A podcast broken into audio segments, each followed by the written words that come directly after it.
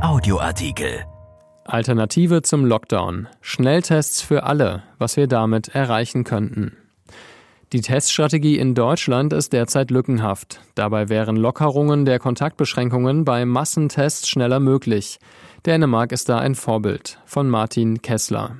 Deutschland fällt bei der Pandemiebekämpfung zurück. Die Impfkampagne kommt nicht richtig auf Touren, die Gesundheitsämter schaffen es nicht, Kontakte nach Infektionen richtig nachzuverfolgen und die Corona-Warn-App gilt als Ausfall. Als wäre das nicht genug, gibt es auch erhebliche Defizite beim Testen. Dabei wäre eine wirkungsvolle Teststrategie eine der Alternativen zum jetzigen Lockdown. Denn auch hier gibt es längst gute und zuverlässige Angebote, sie müssten nur eingesetzt werden. Einen Plan für eine bessere Teststrategie haben jetzt die beiden Marburger Forscher Alexander Markowetz und Martin Hirsch in der Frankfurter Allgemeinen Sonntagszeitung vorgelegt. Markowetz lehrt Informatik an der dortigen Philipps-Universität. Sein Kollege Hirsch beschäftigt sich in der medizinischen Fakultät mit Fragen der künstlichen Intelligenz. Die beiden schlagen vor, eine App zu entwickeln, in die jeder das Ergebnis eines Corona-Selbsttests eingeben kann und bei negativem Befund einen bestimmten Freicode erhält. Mit diesem Code könnte die Person dann Restaurants, Konzerte, Ladengeschäfte oder Friseursalons besuchen. Sie nennen ihre Initiative den Plan B als Alternative zum derzeit praktizierten Lockdown. Die Idee der beiden Marburger Computerspezialisten findet in der Wissenschaft durchaus Beifall.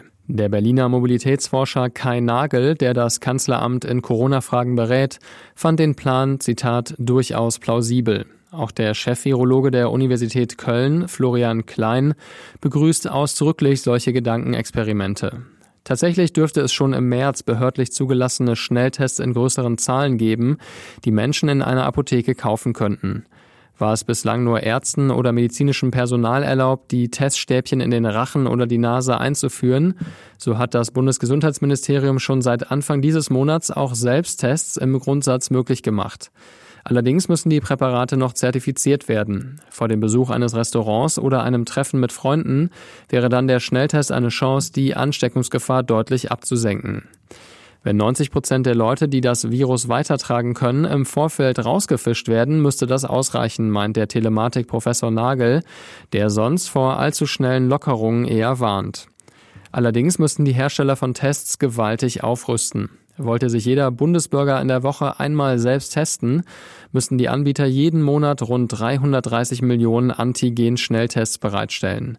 Ganz unrealistisch ist diese Größenordnung nicht. Allein der Schweizer Hersteller Roche hat angekündigt, 100 Millionen Tests monatlich auszuliefern. In Österreich, das seit der vergangenen Woche wieder die Geschäfte, Museen und Schulen geöffnet hat, wurden in nur einer Woche eine Million Tests gemeldet, bei 8,8 Millionen Einwohnern. Noch müssten bei einer neuen Schnellteststrategie viele Fragen geklärt werden. Reichen die Testergebnisse auch bei den ansteckenderen Corona-Varianten? Ist die App sicher genug, um Betrug auszuschließen? Wie könnten ergänzende Kontrollen aussehen? Wer bezahlt die Tests? Das ist alles Stoff für eine breitere Debatte. Dass die Frage der Ausweitung von Tests derzeit fast keine Rolle mehr spielt, ist allerdings bezeichnend für die jetzige Situation, in der vor allem über die Verlängerungen der scharfen Kontaktbeschränkungen diskutiert wird. Nach den Zahlen des Robert Koch Instituts hat sich auch die Testkapazität der zuverlässigeren PCR-Tests seit Anfang Dezember nur langsam nach oben entwickelt. So konnten in der ersten Dezemberwoche täglich knapp 330.000 Proben nach dem aufwendigeren Testverfahren ausgewertet werden. In der zweiten Februarwoche waren es dann 347.000. Erschwerend kommt hinzu, dass die vorhandene Größenordnung noch nicht einmal voll ausgeschöpft wird. So sind pro Woche 2,3 Millionen PCR-Tests möglich, aber nur die Hälfte wird tatsächlich durchgeführt. Auch im Vergleich zu anderen Industrieländern wird in Deutschland deutlich weniger getestet. So hat das kleine Dänemark bis Ende 2020 viereinhalb Mal so viele PCR-Tests pro 1000 Bewohner ausgewertet wie Deutschland. Israel, Großbritannien und die USA testen ebenfalls beträchtlich mehr als die Deutschen, allein der Mittelmeerstaat doppelt so viel. Die beiden Ökonomen Paul Welfens und Thomas Gries, die an den Universitäten Wuppertal und Paderborn lernen, haben errechnet, dass für eine Alternativstrategie zum Lockdown pro Tag knapp neun Millionen Tests erforderlich wären. Der Aufbau der erforderlichen Infrastruktur würde im ersten Halbjahr nach dem Modell der beiden Wirtschaftsprofessoren knapp 30 Milliarden Euro kosten oder 0,8 Prozent des jährlichen Bruttoinlandsproduktes ausmachen. Allerdings kostet der Lockdown schon jetzt jeden Monat ein Prozent der Wirtschaftsleistung. Die Testlücke zu Dänemark wird immer größer, kritisiert Welfens die mangelnden Anstrengungen in Deutschland. Es gibt noch nicht einmal in jeder Stadt ein Testzentrum. Nur in bestimmten Bereichen wird häufig getestet, etwa in der Fußball-Bundesliga oder im NRW-Landtag, wo wöchentlich für alle ein Test erfolgt.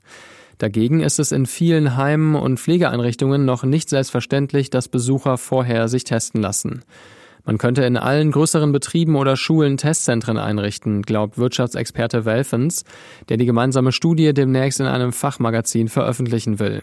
In einem ersten Schritt könnte Deutschland seine Testkapazitäten so anpassen, dass sie bezogen auf die Bevölkerung vergleichbar mit Dänemark oder Israel sind. Die Tests wären dann nicht nur bei Symptomen, sondern auch für Reihenuntersuchungen möglich. Wenn dann noch private Schnelltests ähnlich wie bei den Masken hinzukämen, wäre eine echte Alternative zu einem kompletten Lockdown möglich. Eine solche Maßnahme müsste dann nur noch regional erfolgen, wenn es lokale Ausbrüche gibt. Der Merkel-Berater Nagel empfiehlt ein kombiniertes Vorgehen.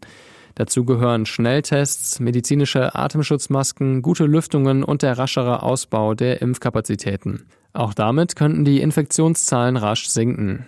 Dieser Artikel ist erschienen in der Rheinischen Post vom 16. Februar und bei RP Online. RP Audioartikel.